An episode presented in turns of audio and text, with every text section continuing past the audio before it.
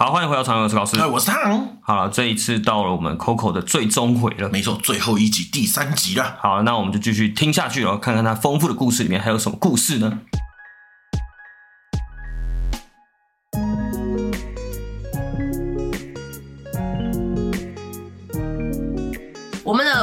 网络负负评基本上都是来自于这些啊领养的，没错，全部都是领，就我看他们七八成全部都是说，对，就是呃那个审核人员怎么那么鸡巴啊？对，说我们高高在上，嗯、说什么一定要照我们的规矩，其实不是，我们有一些规矩是我们一定不能让步的，但是我们并不是每一件事都有标准答案，就像我刚刚说的，就是。当你要离家三天的时候，你打算怎么照顾你的猫？这没有标准答案。嗯、没错，我们只是希望你先做好心理准备。可是某些事情我们是绝不让步的。例如说，猫可不可以一直关在笼子里？如果今天来上门来一个领养人，他很有钱，家里很大，可是他跟我说，猫一天要住在笼子里面住十二个小时，另外十二个小时我让它出来玩。不好意思，你再有钱，我们都不送你。哦，嗯，对，这就是我们的底线。嗯，好，就是。给猫的自由，那第二个底线是猫的安全。如果你是会遛猫的人，会想要抱着猫去户外走，或是你不做安全防护，你想要让猫跑，呃，你你没有想要让猫跑出去啦，可是猫可能就是会破窗跑出去，这对猫的安全是有疑虑的，这个也是我们的底线。不管你条件再好，我们一样不收。哦，这是。我们对于猫的底线是不能退步、不能让步的原则问题。我们我们会问一些问题，有一些问题是希望你先做好准备，有一些问题我们就是有标准答案。就像有的这个名酸民在网络上说，一定要完全听我们的意见，他就是可能就是这几关过不了。懂。因为我们对于猫的安全还有健康。这个自由上面，我们是绝对不退步的。对，我们绝对不让步。蛮合理。这些猫，我们花了那么多钱、嗯、那么多资源、那么多人力救援到好，然后送给你，嗯、结果送到你家不到多久，它就不见，或者它就死掉。嗯、你觉得我们我们有任何人可以接受吗？不会有任何人可以接受。因为一定有发生过嘛，所以你们才越来越严谨的意思嘛。呃，谨慎不能说严谨，追踪到一阵子突然说不见了。应该说我在做送养中心之前，因为我就在做。个人中途做了很久，所以其实那都是我以前累积下来的。啊、我以前一开始的时候也没有这么严格，而且以前送养呃比较难。老实说，当资讯的问题，对，对你比较难送的时候，你的标准会降低。哦，对，嗯，对，对，哦，对对对对对对对，有人要来领养就不错了，你还在那边挑东挑西的，嗯，对，所以我我以前年轻的时候也也做过一些我觉得不是很 OK 的决定，好，然后。让一些猫咪可能受苦了，所以，但我不会因此就觉得说，哦，我不要再做了。哦，就像老实说，我我我以前也做过一些错事或是错的决定，让猫咪生病然后死掉。嗯。但是有些人可能就会觉得，哦，我是不是做错事情？那我以后不要再做好了，他就会放弃。会害怕，对。对，但是呃，我我我不是这样的人，我是我觉得那都是我的资源跟养分，我学到。我觉得这个生命，它给了我一个课，给了我一次学习，那我就要在下一次不要犯同样的错。对，就像我以前送养的时候，可能也没有很严谨，可能也曾曾经送错过猫，就送错过人，送到不对的人手上。对，然后，但是我我我知道那是我的学习，我就把这些错误的经历啊记录起来，然后变成现在送养中心这一套意思。那。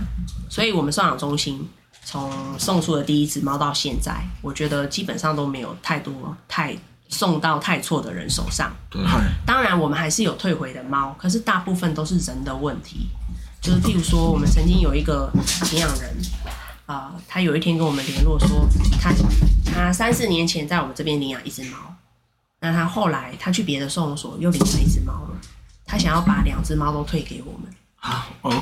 对，我们觉得很奇怪，你跟我领养的，对，对你跟我领养的猫退回来就算了，你连另外一只都要退回来，是什么意思？对。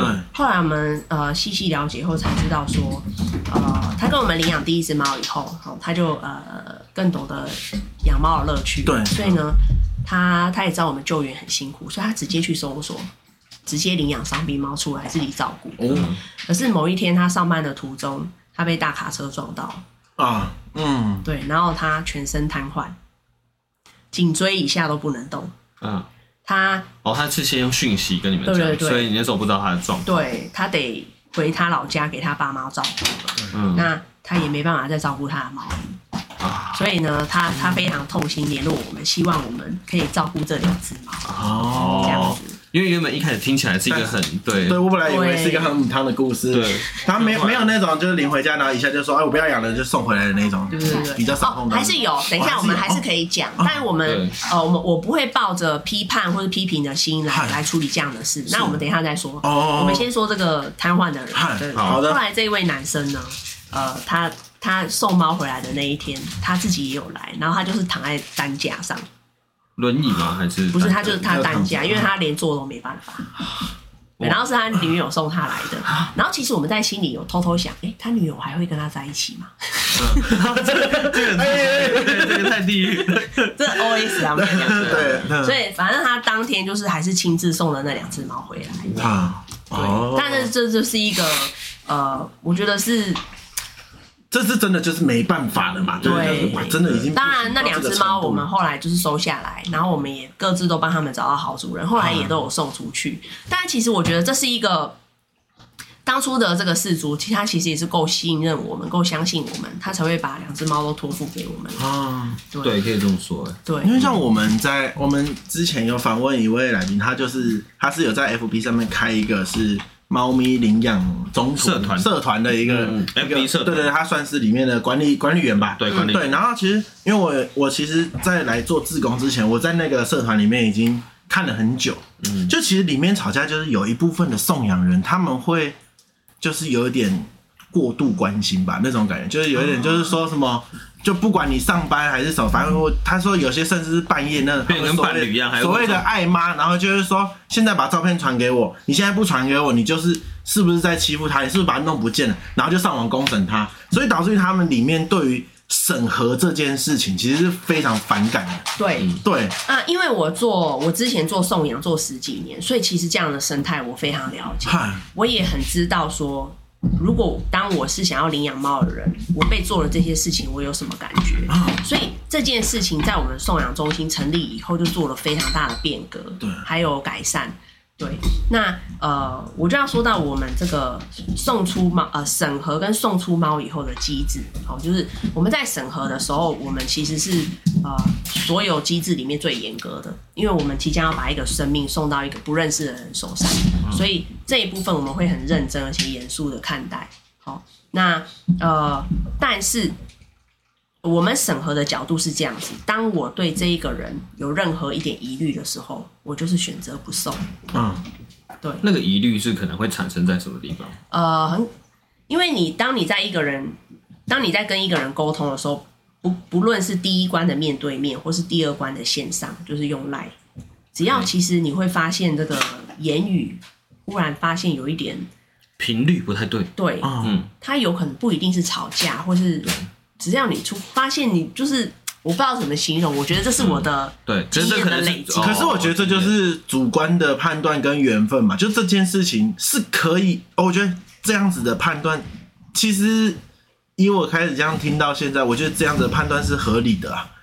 就是我，我就是主观判断你这个人对，我有没有办法信任你嘛？啊，是如果你就是没办法让我信任，你说再多什么，我就是不能信任你啊，我就不想把猫给你，那你到底在靠腰？我就讲另外一点，就很像在 很像在交往的感觉啦，就是谈恋爱嘛。今天对对对，你不会怪你的岳父这么机车啦？对，就是在交往的感觉，就是我我今今天再怎么没有办法爱上你，对对对，我今天为什么要逼我你今天再怎么告白，你今天再怎么示好，我就是没办法喜欢上你。跟你然后说我都给你那么多钱了，我都怎样了，你为什么还是不爱我？对，对，真的，我们就是有遇过有人，嗯他就直接把三十万现金就摊在桌上，然后拍照给我们看，说我这样够有钱了吧？嗯通常这样做的人品格就是低劣，硬要硬要讲。对，我跟你说，就是我们就是看到他那张照片，决定我们不要送这个人。啊，对，其实我我好像有看到类似的评论，然后他就是他就写噼里啪啦讲，然后最后他就写说月收入十万还不够吗？我心里想，哦，你讲出这一句之后，你的人品就不够了。对，就是你就会在他的言谈中，可能某一句话或是某一个用词，你就会觉得这人不要送好了，因为你送给他以后，其实你的猫就在人家手上了。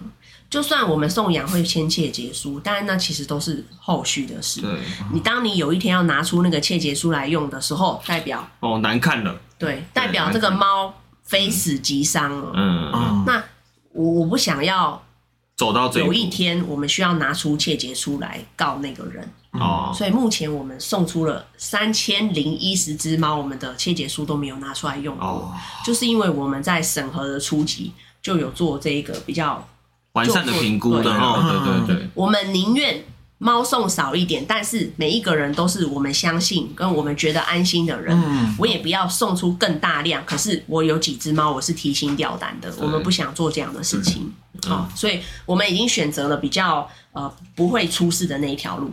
那再来呢，就是我们送养后，哦，你刚刚有提到很多领养人都觉得那些呃中途或者爱妈很烦啊，一天到晚就考关心啊。对对对。对对对，那基本上我们已经不用担心了嘛，因为我们送的领养人都是我们放心的。啊，没错，对，那再加上我们有一有一个新的机制，是我们选用不主动这个呃询问或是嗯探查领养人说哦，你现在拍照给我不会，因为我们相信爱猫的人都很爱晒猫，哎，对，那倒是，对嗯。你一给我定给我他的 IG 这样，对对对，你的手机里面全部都是你的猫的照片，嗯。哦，但是你每天 不小心讲出来，对对对，你每天自己看，你每天自己看手机的照片很无聊，你当然是想跟大家分享你的猫有多可爱嘛，嗯。所以我们就开了一个这个社团，让我们所有的领养人加入。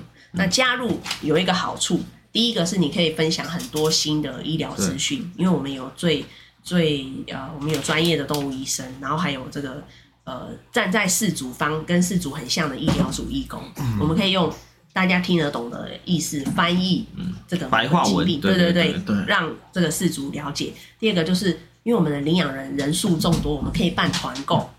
啊，对，嗯，那你办团购是最吸引大家的。对。对。养猫就是一天到晚在乱花钱啊，乱买东西啊，贵死了。花一大堆有的没的这样子，然后自己吃的很穷，但是要给猫吃很好。没错，所以要让他们省钱，他们就哎、他们就这个诱因就有了，他们就会加入，可以一起买。啊，买了以后就参加了以后，你就可以在上面晒你的猫。对，就不是只有一两个人称赞你的猫，是一群人称赞你的猫。对，因为大家都是爱猫的，算是用一个诱惑的方式，你就会把它很幸福的状况剖出来。对嗯，那我们是不是就不用追踪了？哦，聪明呢，对对那领养人也不会觉得很烦，没错。因为他都是自己一天到晚主动照片心甘情愿一直对。啊，因为以前我自己在送猫的时候，你也是这样追踪，不是，哦。我我老实说，我以前猫送出去以后，因为我只有一个人嘛，就有点来不及。对我跟我我哪有空去管那些送出去的猫？然后他们有时候，呃，因为我我我照顾四五十只，我都没时间了。那些送出去，我当然没时间管了。然后他们有时候会传一些啊，你看我的猫多可爱，然后我每天都只能回哦，好可爱，但我一点都不珍惜，那我就会觉得好痛苦，然后我又不知道跟他们回些什么好，对，，所以我就觉得这样子这个工作称赞人的工作太累了，哦，不如我们就让那些爱猫人互相成长，他们自己互助，哎，我觉得这个很棒哎，对，而，且他们还会自己互相讨论说，我今天用了什么牙膏很棒，我的猫很爱。对，然后其他有需要的人，他就会在下面留言说，哎、是哪一排，请你告诉我，这样子、啊也可以解决我们很多问题。对，因为他们就可以自己讨论。对，所以我们是用这样的方式来追踪送出的猫，啊，就变得我们可以少一样工作，而且嗯领养人会更开心。了解，嗯对，所以我这很的聪明呢，其实，在了解这些流程之前，因为我也就是说我在那个社团看了很多嘛，其实我看一看的时候，我有跟高师说，我说，敢这样子送谁要养啊？就是他那个真的有点恐怖，就是有点到就是要追踪你，无时无刻你都要盯着，对他都要知道他的状况或什么啊。我也有我的生活啊，那我我只要我只要慢一两个小时，你就上网说我虐猫，干，那我才不要领养嘞。对，对。嗯啊，所以就会有一些人，他对这种送养的机构或是送养的个体户，他是非常反感的。对对对对，对就是因为嗯他觉得说，哦，我我我跟你领养一只猫，我就没有自己的人生了。啊，然后动物总是会生，对，而且动物总是会生老病死的。如果它有一天只是肠胃炎，你会不会也觉得我是虐待动物？啊，啊，对，但是我们呃，从从一开始的机制到最后的机制，我觉得都可以防堵这些问题。所以我们的领养人其实都还蛮和善，蛮哦这很聪明你们走的太前面了。对，蛮聪明，对啊，就是我觉得那边那个里面的人都还有一点，就是还还处在上一个，就是还在讨论要不要结扎这件事情。可是可是这边为什么能送到三千只猫？就是因为其实早就已经到下一个阶段了，我们结扎已经是一个制度已经做好的东西了。对对，那嗯，那你刚刚有提到说有没有那种养了两三天就退回来的？对其实有。在我们事前审核的时候，我不是说我们会问很多问题吗？譬如说，呃，大家都不知道猫咪半夜会开运动会。你有养猫，你知道？啊、我知道。那你没有养猫，你不知道。嗯。哦，那这件事情，当你不知道的时候，你也不会去搜寻嘛。所以你没有养猫，你是第一次养猫，你不会知道。但我们就会告诉你，如果猫咪半夜开运动会的时候，你可以接受吗？哦。那我们这样问的时候，还没有养过猫的人，他当然就会有自己的想法跟答案。那有的人就会说：“哦，我我可以接受，我可以接受这样子。嗯”运动会的意思就是他会在家里活动，对，还有合唱团呢。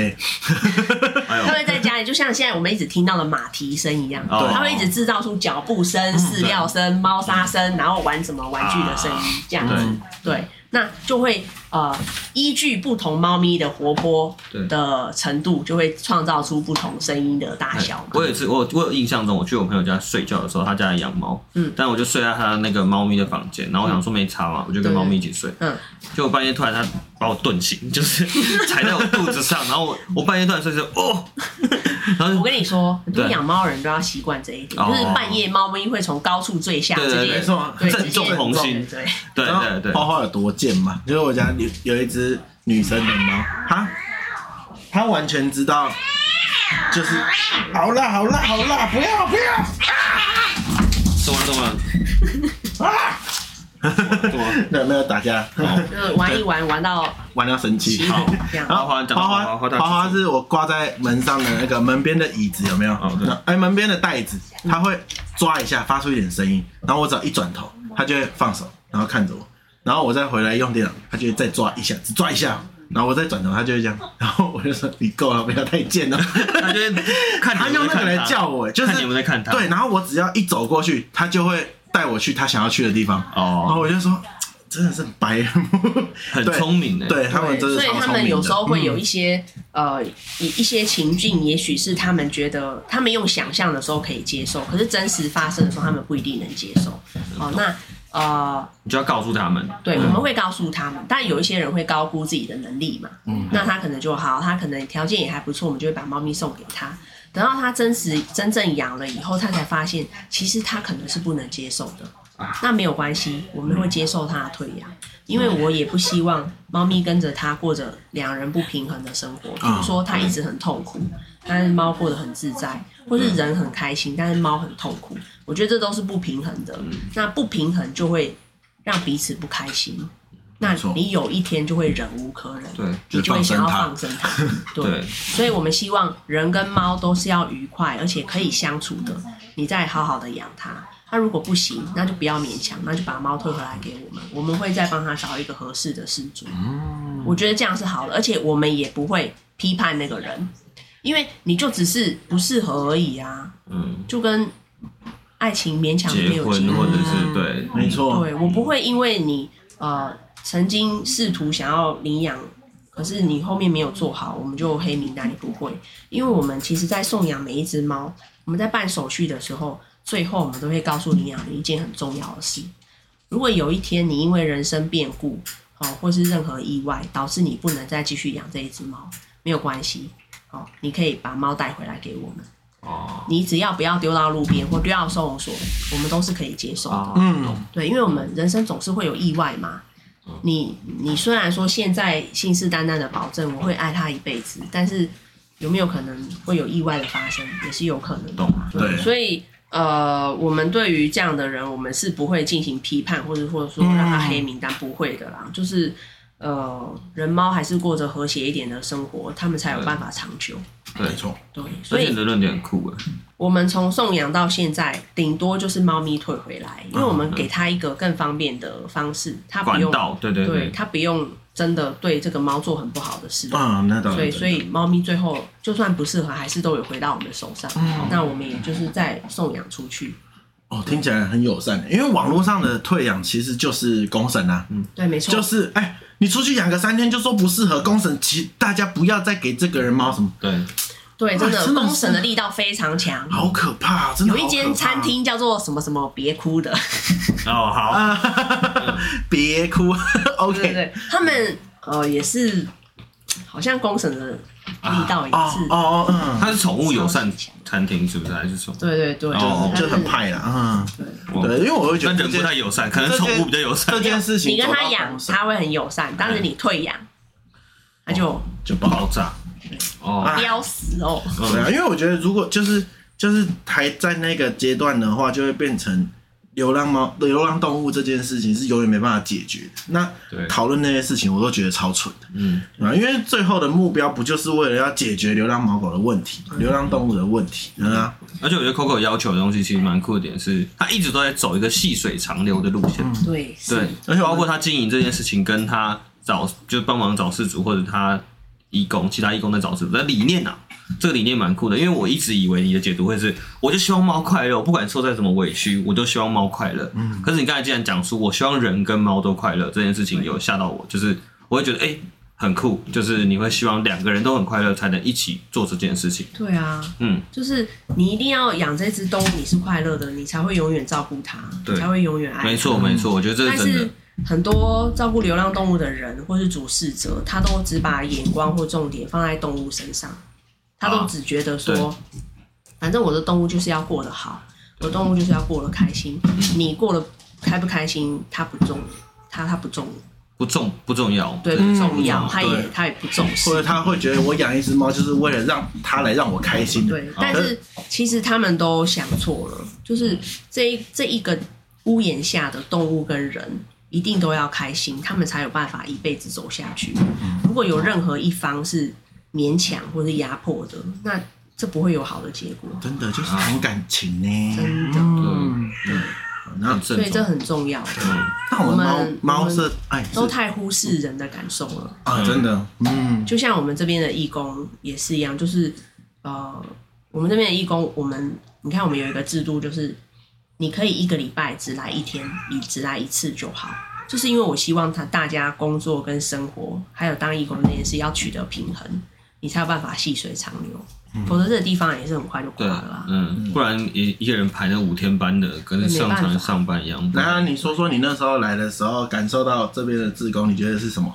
因为我去过，我特别想要提这边的氛围是，我觉得这边氛围有一种很酷的感觉，就是大家养猫跟养狗有不同的差别。然后它里面，它里面就在帮忙藏獒打理生活嘛，然后这些送养的，然后那时候我去的时候，我会觉得每一个人他给我感觉就是很，就是我不知道，就是很热热情的去招待我或怎么样。然后那时候我就跟胖子那时候上礼拜，我们来这边。这是 敞开了一下，敞开了一下之后，然后我就有说，这边的人给我感觉有一种不一样的感觉，就是每个人做好自己的事情，然后变成一个小螺丝，然后把自己拼凑起来，然后完成这整件大事的感觉，这样。然后我们最后讨论出来，我就说这里的人都很像猫诶，因为对我就问他说啊，不然你过去的时候，他们很热情招呼你，他说。对啊，他们一直跟我说什么，我等下要带着去遛狗，好开心哦！什么？哎，你今天第一次来，怎么一直问东问西哦？然后我就说，好像狗狗一直在舔你的，感觉。然后我就直接跟他说，了嗯，我也不想做这件事情，就是 我来到这懂你想要形容的是不是？你觉得你去狗的送的东西，那边的人很热情，但我们这边的人好像没有这么热，没有这么热情。但是有另外一个好，就很像猫啊，我觉得很赞。对，就是这就是猫跟狗的不同，知道？养猫人跟养狗人也是不同，个性不太同。养狗人比较健康长寿，啊？什么？因为他们会去遛狗，他们比较阳光。哦，嗯，对，哦，那养猫的人其实他就是比较静，然后比较宅宅在家哦，他也比较不善于跟别人交际。嘿，对，猫就是这样，猫就是这样的动物，所以养猫的人大部分也是这样嗯子。，比较独善其身的，就自己搞。对，其实我们的义工啊，有我们看我们有七十几个，可以做送养义工的，就是可以跟陌生人交谈的，不到十个。哦，对，嗯就是这么侃侃而谈的人没有非常多，大部分他们都习惯做自己的事，跟猫一样玩自己的，嗯，吃自己的，对然后。所以我们的义工大部分也是这种属性，也是养猫人的属性。他们就是，呃，我们这边义工来，就是他就开始做自己的打扫，然后他们也不会打招呼说：“哎、欸、，Hello，我来了什么的，很很不太会哦、喔。他们都是静静默默的做自己的事，玩自己的猫，活在自己的世界。懂，大概是这样子。嗯，对。所以你说，像我们送养义工的人数其实还蛮少的，因为大家都不太擅长与人交交际。哦、对，那我觉得胖子可以。没有，这里的氛围很奇妙哎，就是。嗯我不是有跟你讲吗？我来到这里之后，我都不认我在我们现在做这个节目，我们平常这么吵，我来这边也是一样，就是还是安静。我我其实基本上都不太讲话，他都在做他自己的事。我基本不讲话，我就下做，我就全部做完，然后对，然后就是这边的氛围是舒服的，然后我就会觉得，就是我就就这样了。我然后你说我我会认为其他人也是享受一样的氛围，对。所以你那时候突然跟我讲这件事，我说哎。好像是哎、欸，对我也不会热情的说什么，哎、欸，要不要再看哪一只猫什么？我就说走开，别烦了。因为那时候我们身在其中，我们好像没有什么感觉。对，没有那个感觉，没有那个感觉。对，然后我又想一想，哎、欸，对，是我确实 进来，我就是个冷漠的人，没错。如果你硬要讲的话，而且我们上礼拜来的时候，那时候我还记得我们在就是试试东西嘛，嗯，然后我还记得我看到每个人就请他跟他进。那时候 Coco 你那天你不在嘛，然后就我就请其他同仁啊朋友啊过来这边帮我们试个音，嗯，然后我还记得他们看到我都会这样。怎么这只狗会在这？因为我先把自己动物化。我每一个坐下来，我都说：“哎、欸，对，怎么称呼？”他超热情的。怎么怎么？那你，我们我们来简单聊一下，四个音啊，什么之类的。然后他们都，他们应该觉得很惊讶吧？超级惊讶。那天我超害怕的，因为我想说，你不要这样子，你会冒犯到人。就是他太过热情，每一个坐下来，哎，请问怎么称呼？然后什么你说，我说不要这样子，不要这样子，太热情，我自己都 hold 不住。后，后来回去之后，我又跟胖子得出个结论，就是真真的除了像猫之外，因为我我就讲出一个小小的结论，我不知道对不对，就是因为。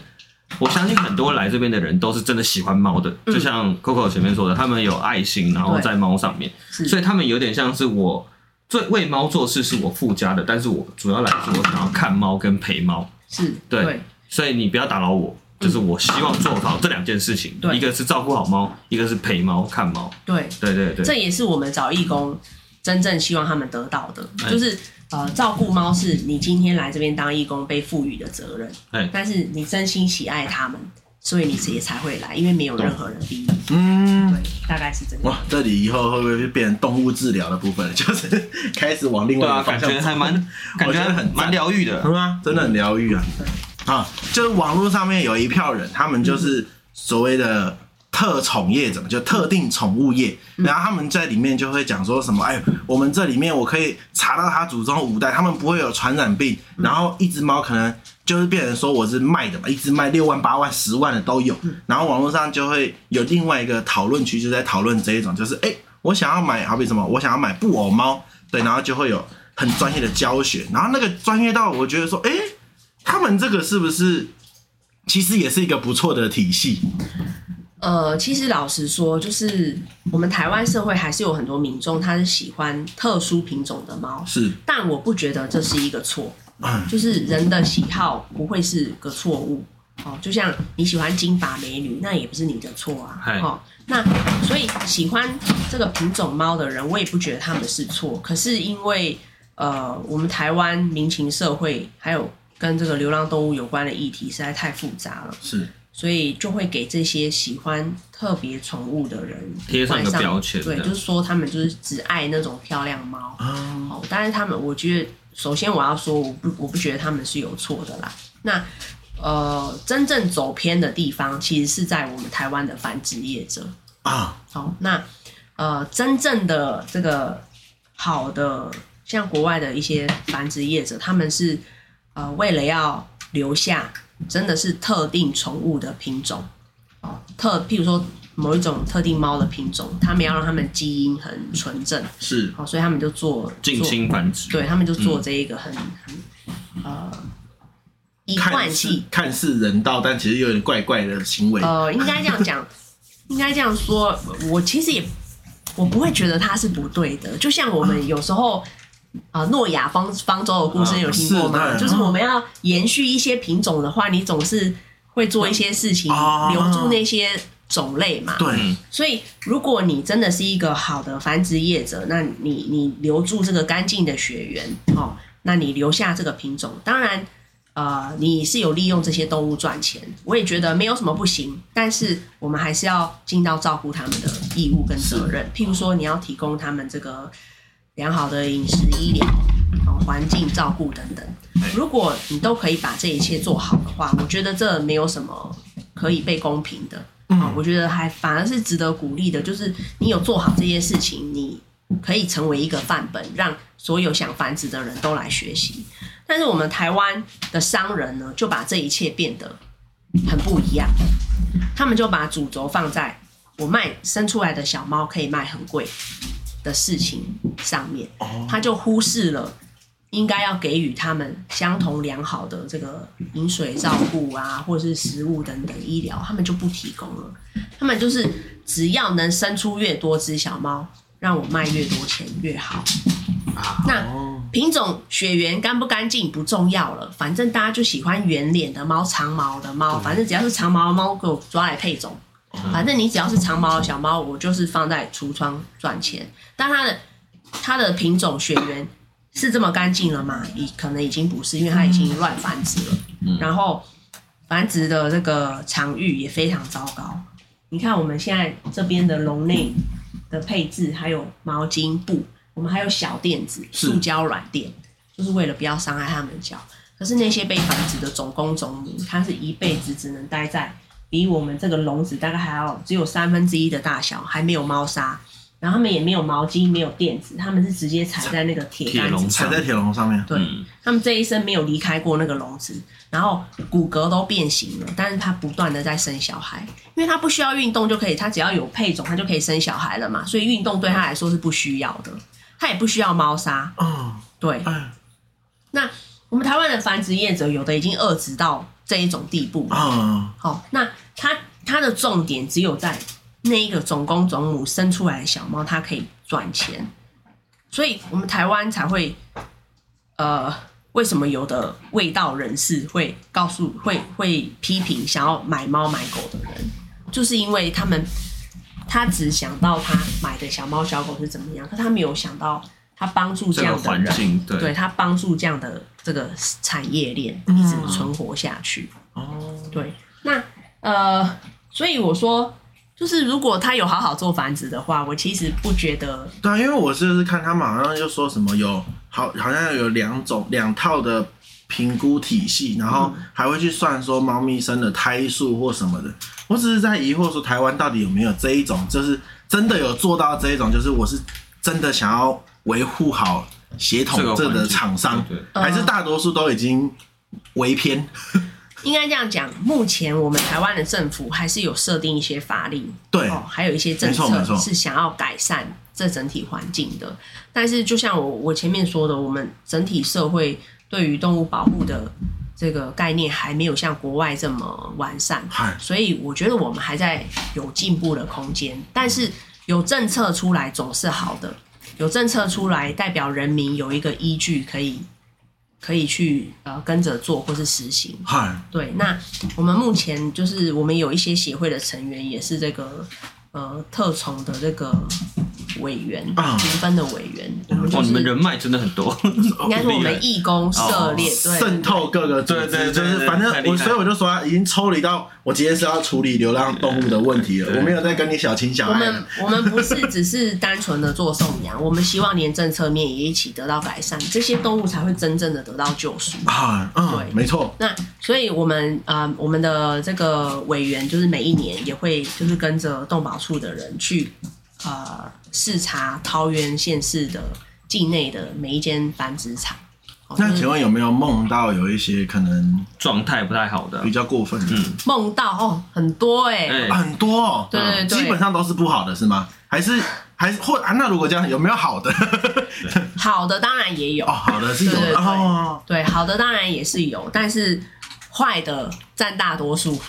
哦，那我觉得可以都讲一下，都讲一下，是不是？嗯。糟糕，这一题我没有做做准备耶。有没有？我说有有这个机会发现吗？还是其实根本看不出来啊？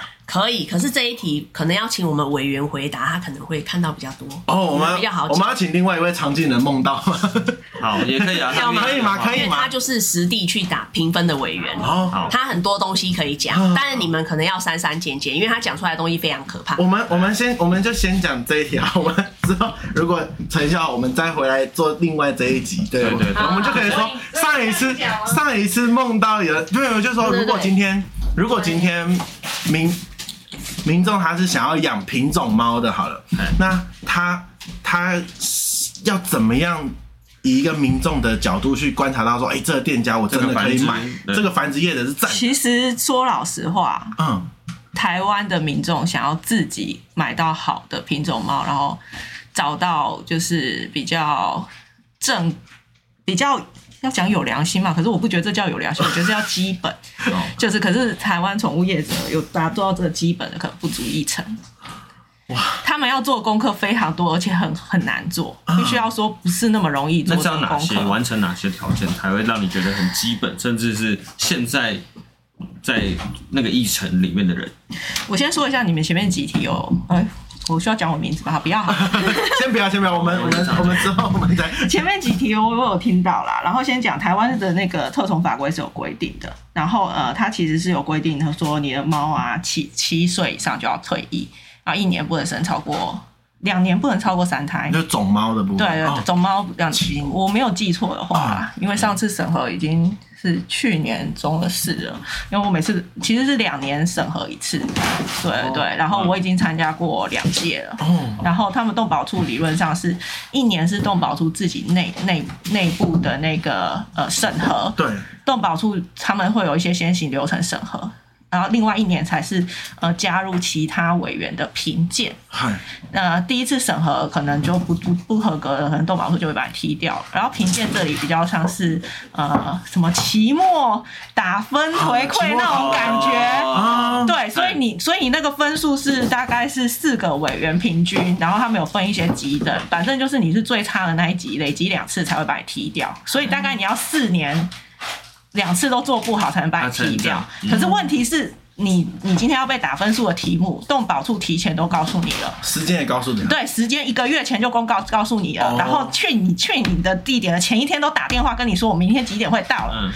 所以他们想要做不好，说老实话蛮难的。那真的是去你的评鉴呢，懂吗？可是这种情况下，你都还可以评到他们连这种表面分数都不做的场的繁殖场。有这回事，可是都已经前一天告诉你要做这件事，就是做不到喽。这样都还就是对啊，非常恶质，哎，非常。那我可以理解一下他们哪些地方做不好。因为其实特种法规里面都有规定，就是刚刚像我说的那个种猫种种种母的那个退总共退役年限跟它可以生的胎数，然后他们其实还有规定他们的那个笼位大小，然后其实大概一只猫只要我们现在现场这种三尺笼三分之二左右就合格。大概多可以形容一下，因为我们听众没有画面。三尺大概六三尺七十公分左右啊，嗯，应该说大概我我现在有点忘记那个数据啊，特种法规可以翻一下，大概可能。可能六十乘四五吧，六十乘四五，哦我有点忘记那个数字了，因为我现在不太记得。如果正常一尺大概三十公分，对对对。嗯大约这样可能就是合法的了啦，所以他们其实合法的那个条件非常的宽，非常的宽啊。狗的算法是另外一个，我刚刚说的是了解。对，你狗如果你把它关成一个比猫更小的笼子，然后前面围了一小块，说我会定时让它出来走动啊，这样就合格了。啊，完了太精彩了，等等，精彩了吧？对对，那慢慢。哇哇，飞不出来了，哎，有坏掉吗？没有没有没有，还好。可是你说真的，你怎么知道它是不是真的每天都有出来？它跟它它，我们确实。我们去评的时候，他就说：“我一天会让他出来两次，一次半小时。”然后，然后那个动保处跟宠物工会的委员就说：“就要给他五分啊！” 哦，一项满分，五分就是满分，一项五分满分，他们这样就勾五分。那大概可以理解这件事情，这是多么荒谬。对，然后那那所以我们可以回到刚才那个问题，就是说民众想要找到那个，就是对他其实很难。很难，因为他要先，因为他说老实话，目前现在政府的那个合合格标章很很宽，然后像我说的，他们甚至还会什么，在我们的眼里是比猫舍环境还差的，他们通常至少都可以拿到甲等以上的评级，甚至是优。甲等是最高的吧？最高是优，最高最高是优，甲等，甲等，然后甲等，然后他们跟我们这个等级可能再加强一点，就管关的部分就是优了。对，对，然后然后加一丙啊，到丙等连续两次才会被被剔除那个资格。那身为一个评鉴委员，你会觉得这个买猫这个行为？你怎么看？我在台湾是非常非常不鼓励大家买买卖猫狗的，因为像在台湾，在台湾不鼓励，因为这样说，一就是因为台湾就是在繁殖这个上面比较走的比较后面，然后法规也是这几年才有的。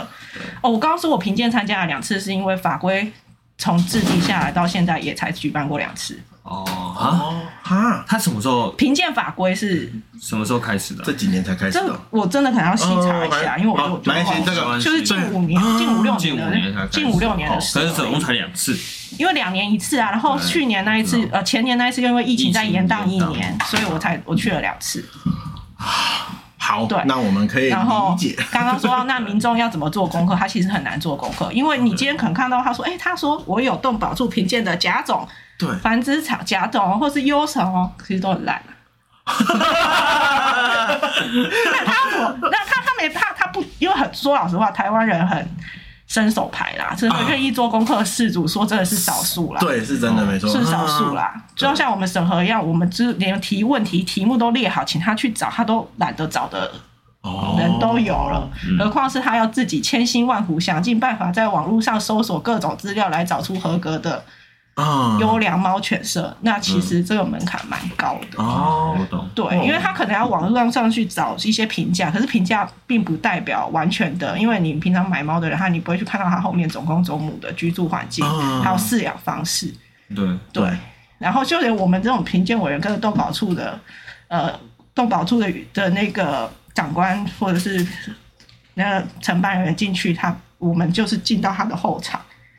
他都已经是整理过给我们看，都已经不太好了。平常可能根本进不去。对，你进不去，因为我自己本人有刚好有一次经过，我要经过一个繁殖上，然后你想说来抽抽抽验看看，对，我就假装是客人上门看，然后他完全。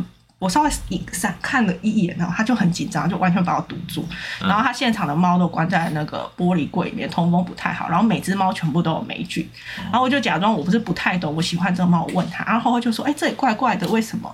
他说：“哦，这猫出生都会长霉菌，过一阵就会好。”哦。然后后来辗转，这不是同一时间发现的事。后来辗转，我们有另外一个义工恰巧在找打工，因为他是学生呐，他刚好找到那一家去。因为我们是两两方私信对，发现是去了同一家。他跟我说他去打工，他说后面非常非常非常可怕，非常脏，嗯、然后每只猫状况都很差。哇，对，我心里想说，嗯，我心里就想说，嗯，怪不得他所有猫都是对，怪不得他小猫出生全部都会霉菌，然后还跟，然后你一般你不懂，然后你这样说，你是不是就会觉得哦，相信了，因为你觉得他比较专业。对，对，所以我们就可以定义说，法规有出来，国外有人做到，但台湾。还需要努力，对，所以你才特别强调在台湾的部分嘛，你不会对，因为台湾真的有认真做繁殖的业者，不是没有，可是凤毛麟角啊，因为比较辛苦啊，对，而且赚的比较少啊，对，因为利润就会降超多的啊，对，你利润会降很多，嗯。你利润会降很多，因为你说如果照那个两年只能生三只嘛。生三胎，三胎几几只不确定，可是你怎么知道他两年真的只生三胎呢？因为动保处拿的数据是你自己登记给他的啊，他自己登记，不是因为这也蛮合理的。球员兼裁判，因为你自己去报户口一样啊。对，因为嗯，本来就不可能监控你每一只猫真的生几只啊。对啊，所以你那个资料一定是你自己自己提供、自己造册、自己出，因为他们有资料的那个系统可以登记。可是登记的人是谁？是。是你啊，自己负责人。所以现在还有那个很多繁殖场以合法也付非法，就是他，比如说这只总公总母，他抱可能生这只还可以抱，然后他可能这一胎他就这边加两只，那边加两只，可是其实不是他生的，配配配儿子的概念。对对对对，就是配到他这只种母身上，可是其实不是，然后也不是合法出来，管道可能生这不是他的。哦，嗯，哇塞，讲说这只生出来比较贵，所以就专配它，也是有可能，也是有可能。哇，随便说都说得到，太太危险了，好嗨哦，太开心了。所以我刚刚说，你说你一般民众你很难做功课，因为一你要先真的很仔细的细细探查。我们自己网络上他这些的评价，然后你大概观察一下他的猫，可是然后你可能跟他约时间去拜访，稍微看一下，可是你可能不没办法看到真的很完整。没错，你顶多只能看到他的状态是不是真的好的，因为说老实话，好好养跟不好养的猫狗。反映在它的外观上，它的皮毛，还有它的精神，其实还是有差异的。对，然后再接下来你，你你你你顶多比较有心的民众，他可能就会自己观察这家大概一年卖多少猫，因为他打广告，你虽然没办法知道它的。数据的全部，可是至少可以知道六七成吧，因为他要打广告或什么的，然后或者是大家因为比较有名的猫舍，其实很多人在排队。没错，对。那你其实你说你排排排排来排去，大家都会说我什么时候排到什么话，你其实你大概知道它出猫的量，大概你如果真的有去认真做功课的话，那你大概知道它可能你比较有底，觉得比较安心。对，因为其实真的很好，像我刚刚说，你真的有良心，然后好好照顾，然后真的没有让他们生太多，有的。呃，这法规是规定两年三胎嘛，有的他们可能是一年才一胎，甚至是两岁以后才让他生。哦，真的有业者是真的有这么有有有在乎动物福利的，对，真的是有这种业者在乎动物福利的。然后一年让他生一胎，然后说七岁退役，他可能五岁六岁就让他退役了。哦，真的有这样的业者，可是不多，真的不多。对，然后你然后所以我如果这样。像我们刚刚说审核，他们常常就是审核没通过就呛一句话，想要请了我们，以为我们会吃，哦，我就去买啊。然后我就说，哦，那你先准备十万块吧。哦，对，因为其实你真的想要存的，嗯、呃，因为真的好的那种繁殖猫舍，他们其实是不做混种猫的啊。对，而且你其实刚刚就说比较简单，还有一个一点就是，你看这间猫舍卖的品种超过一种。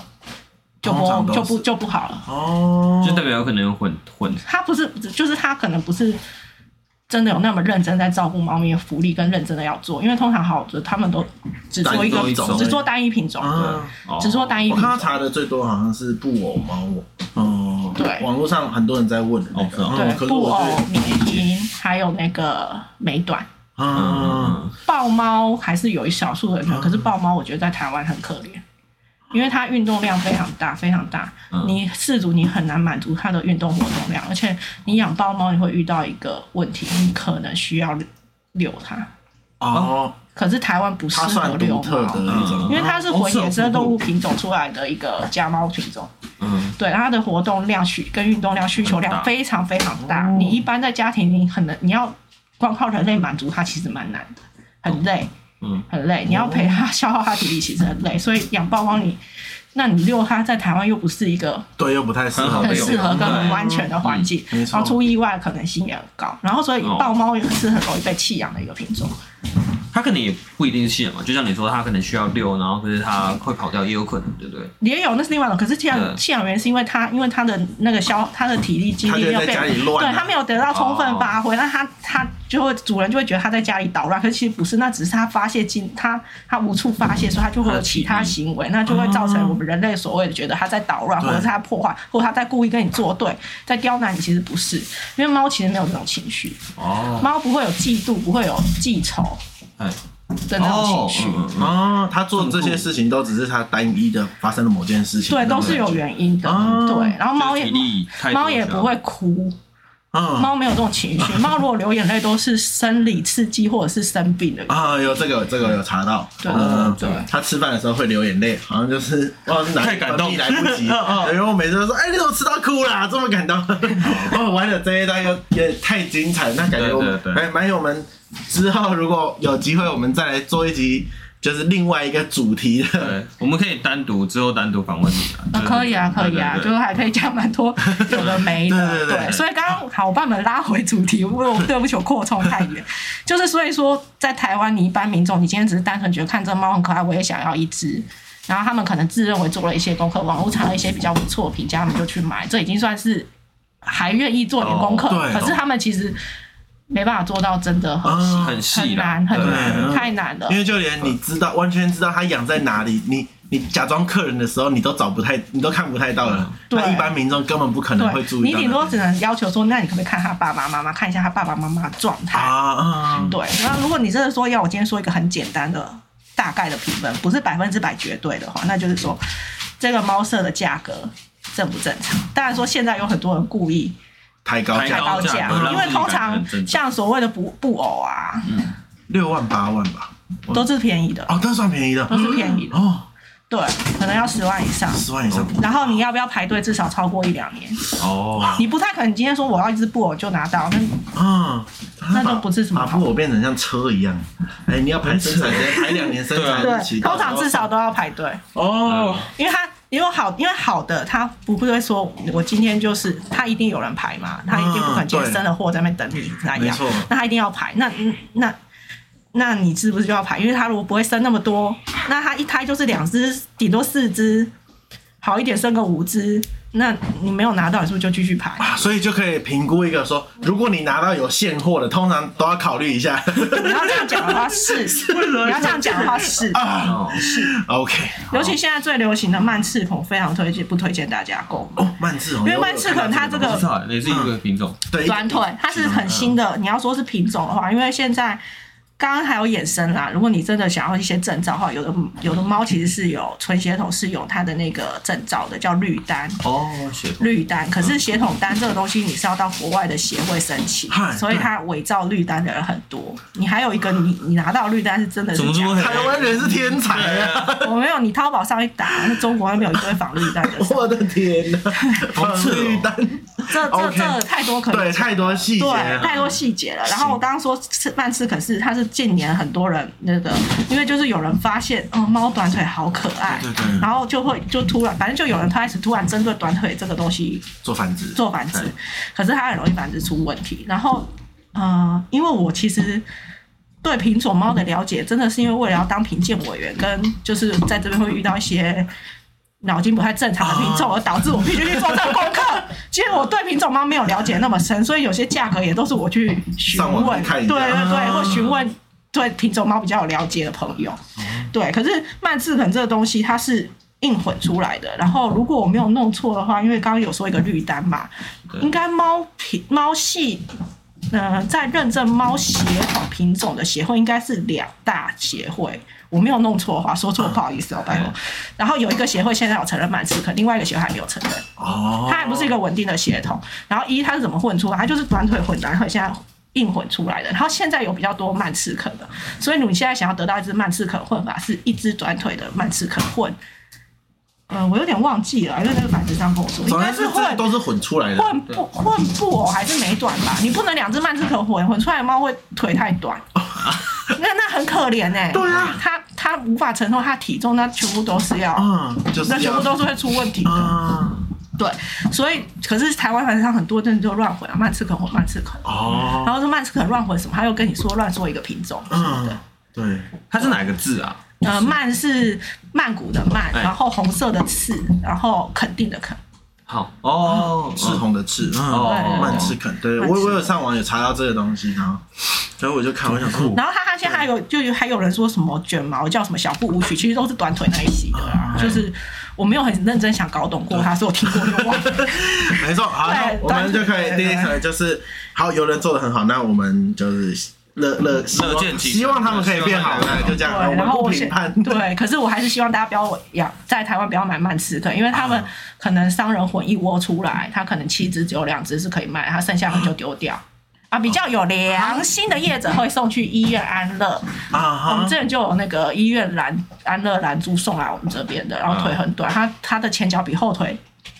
只有后腿的腿长的三分之二还一半吧。啊，它长大很辛苦。我它本身就是一个斜坡，它本身其实就是不适合啊，不适合生。对，然后那个后来当然也是很快送出去，可是我们有提醒饲主，它天生有问题，而且可能很短命啊，可能很短命。这种混种是不是都很混的？好像都蛮多问题，因为它还不是一个稳定的品种体系，而且它那个繁殖液到底怎么乱混出来的，你也不知道。因为我看他们网络上就只有在讲一个，就说什么折耳的不要买。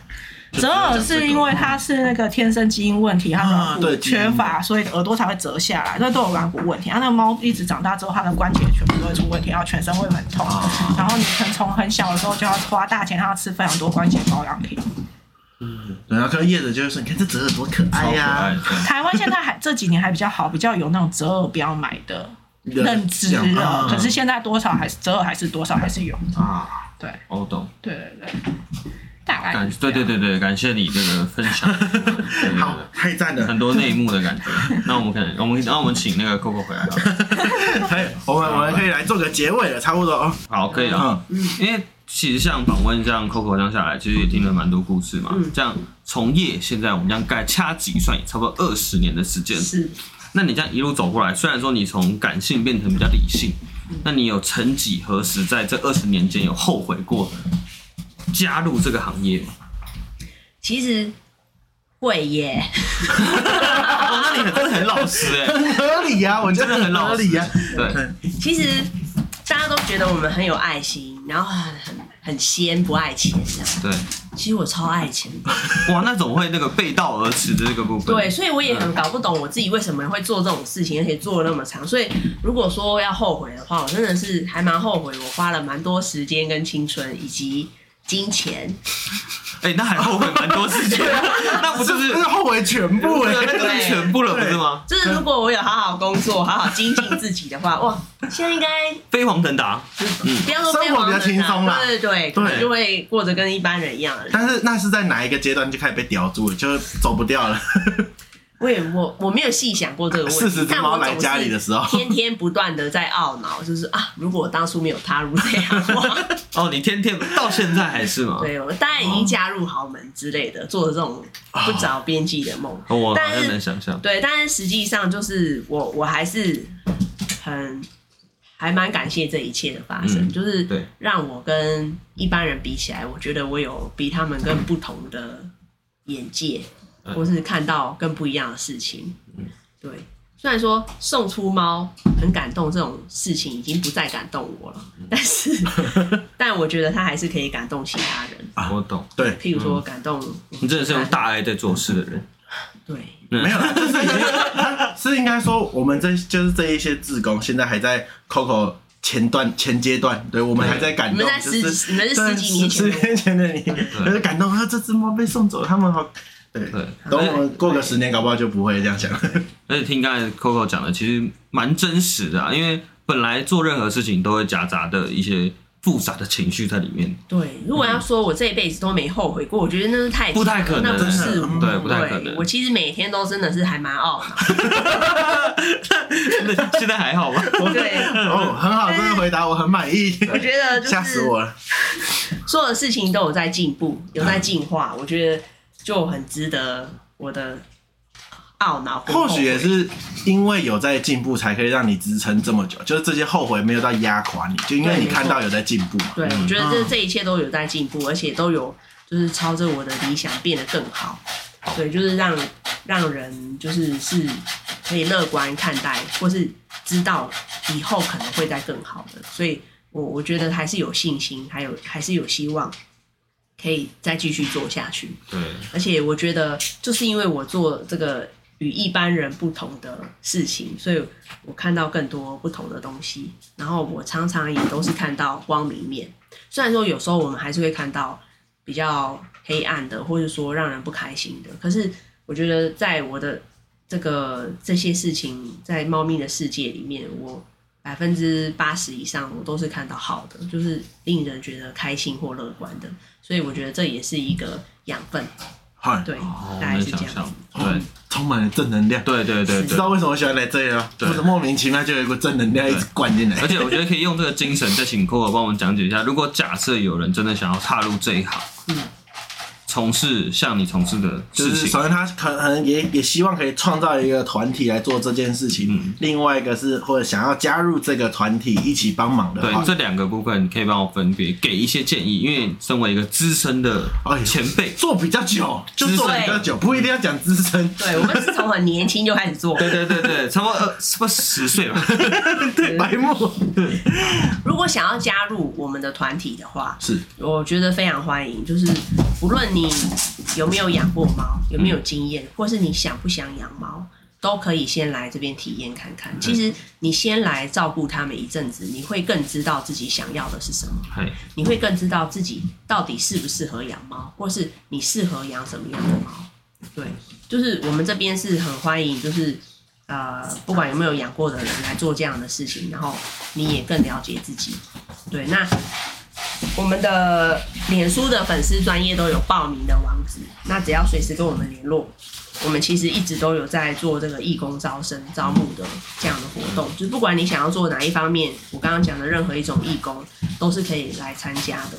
好，那如果说你是这个本来是个人中途，但想要呃一样成立一个中心，像这样的地方的话，嗯、我是希望不要做这样的梦。就是过来人的建议，对，你可以直接来我们这边承接我们这里。等一下，哎，所以他现在到底是什么？所以他可以跟你谈，是不是？对啊，就是如果你这样的梦想太好了，我其实这么想，那你来扛吧。对对对，我其实很想要去好好的赚钱，所以是有一个想要退居幕后的想法。嗯，就是我其实。我觉得这样的地方有越多人做，其实是越好的，代表越多的无主的动物被好好的照顾着，而且他们的送养管道也变得会更好。然后，呃，其实像我们现在这样的送养中心，我我到目前还没有遇过。我到目前我在业界还没有遇过 像我们这样子的规模。我们就姑且信你，因为我们也没看过。我们自己是有稍微看了一下，就是很多人只是在敲碗说，为什么不到哪里哪里？为什么不到哪里哪里弄？对 对。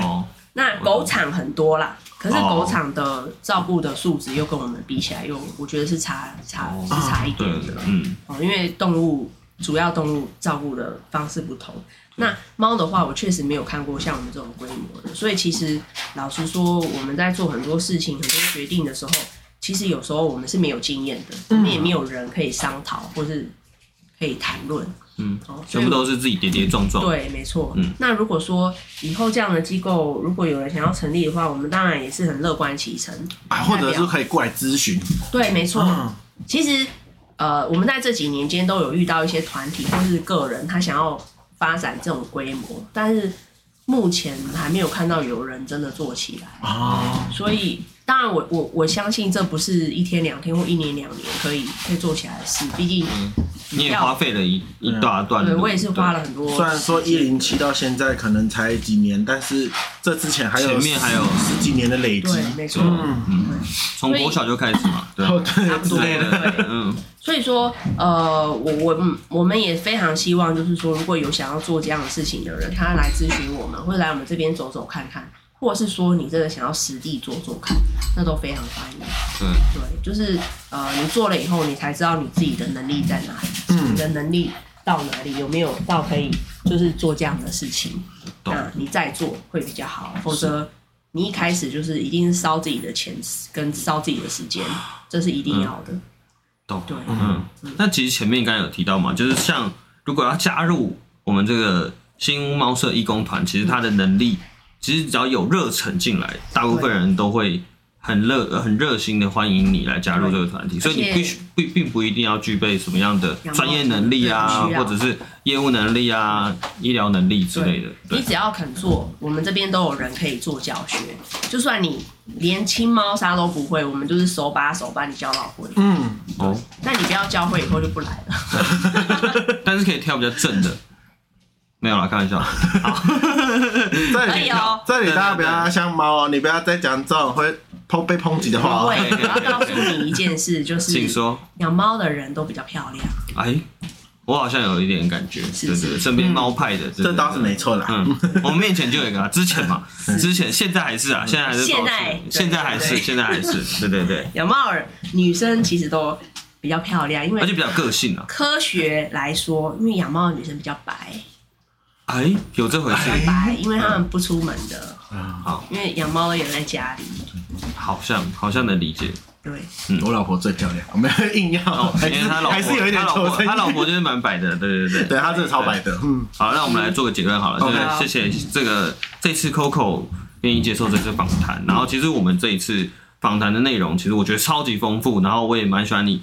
谈话的内容就是很真实的呈现你自己的心情，包括从刚刚一开始可能在讲说你自己创立的故事啊，或者在之前你看到的困境，我觉得到现在这个状态下，我觉得你真的是一个很很棒的一个人，在做这件事情。这样，对。我算在里面做志工，但我们一开始就有在讨论这件事情，就是。讲真的，我不会把我的立场完全在自工这一派，因为我就说，其实我在网络上有看到很多莫名其妙的事情。那我就说，如果今天送养这件事情真的如同网络上那些平台上所做的，靠，我一定也是黑粉啊。对，那今天我们这样子聊一聊之后，其实我觉得，对，就像我们前面讲，就是这已经是不同层次的事情了。那我们今天确实这个制度是值得他应该要做的更。更大，或者是说更完善，那我就觉得这个东西是很棒。那我也希望说可以借由这一次访问，就是可以推给大家更了解这件事情。那你当然你也可以有你自己疑惑或什么东西，那这些事情都可以直接发讯息来问。对，你不一定要发给我们节目内，你直接发到猫舍这边也会有专业的人来回答你。对，然后我就觉得这件事情是很棒的。对，而且还有一个点是，原本一开始我们设立的立场是希不希望跟 Coco 站在同一个立场，有点像我们在一个舒适圈的感觉。对，而是我们希望秉持的就是我们对你这个对你的专业或者对这个产业有什么样的疑惑，然后不管是来自网络上或者来自自己内心。可是我刚才说的呢，就是整个访谈下来，其实我觉得你谈话有说服到我说哦。你其实没有让我有多的槽点，槽点就是吐槽的点，可以去切入说我要怎么样去呃吐槽你这件事情，对，所以我是真的还蛮开心你来接受这个访问，然后也很谢谢你。那最后 Coco 有什么想讲的，可以在节目上跟我们听众讲一下。有什么想讲的？对啊，不管是这次的访谈，或者是你可以再讲一下这一路以来的那个心路历程，这样。嗯，我其实还是希望，就是我们可以有更多的义工加入，就是对，还是在推广的部分。对，我们还是呃周末我们的六日都有在开放民众参观。对，啊、呃，我还是非常希望，就是民众要有这个以领养代替购买。虽然说有一些宠物工会可能会不爽，但是因为其实生命都是一样的啦。哦，那他们被生下来，呃，他们都是。可爱的动物，那当然他们有一些外表上面的限制，可能有一些是少一只腿、少一只脚，但是他们的爱其实都很纯粹。对，那呃，我们这边跟一般的送养机构比较不一样，刚刚前面有聊到，就是我们不会用这么强势的做法，或是太侵入性的做法，然哦，让民众来接受我们的理念。当然，我们都可以用一个互相学习、互相进步的方式。我们也很愿意成为领养人永远的朋友，然后帮助他们，就是好好的饲养动物，绝对不会是站在监督的角色。这是我们跟别人不一样的地方。那接下来，我们林口会也会开一间这个送养中心，我们也很希望就是呃这样的事情可以到处扩散，再延续下去。对，那这样子我们就可以救援更多的猫咪。因为这些动物，它们其实在野外并不具备求生的能力，它们只能走入人类的家庭。我们希望可以就是救援更多收容所的动物，当然是最希望的是有一天我们这边可以关起来。哎哎哦，yes，哇，我们就可以，很酷，没错。对，有一天如果这个这一个这些动物不再需要我们，我们就。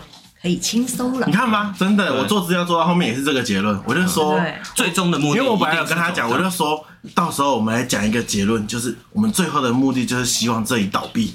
对，是，嗯，结果没想到现在要拍第二间，啊，开对对，那可是这都是一个过程啊，就是目标还是在那。其实这句这句话从 Coco 亲口讲出来，其实最酷，我觉得超棒。对对对，对，就是没有人希望。大家一定都会觉得，我怎么会希望这边有一天关起来？没有，我开这边的第一天，我就希望就在后悔，对，它就是可以关起来。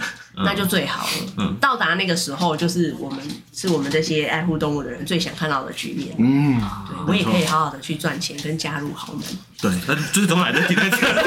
我们结尾要定在这，最后还是四十只猫陪伴在你身边。对对对，还是比较现实一点。对，那好，我们今天节目就到这边。大家有空可以来这边坐坐啊。今天会这样比较吵闹，是因为我们出外景，哈，旁边一直都有猫咪在跑来跑去跟打架。没错，那大家请见谅喽。非常疗愈。对对，好。那我是高斯，我是汤，啊，你是，我是 Coco。好，那大家再见了，拜拜，拜拜，拜拜。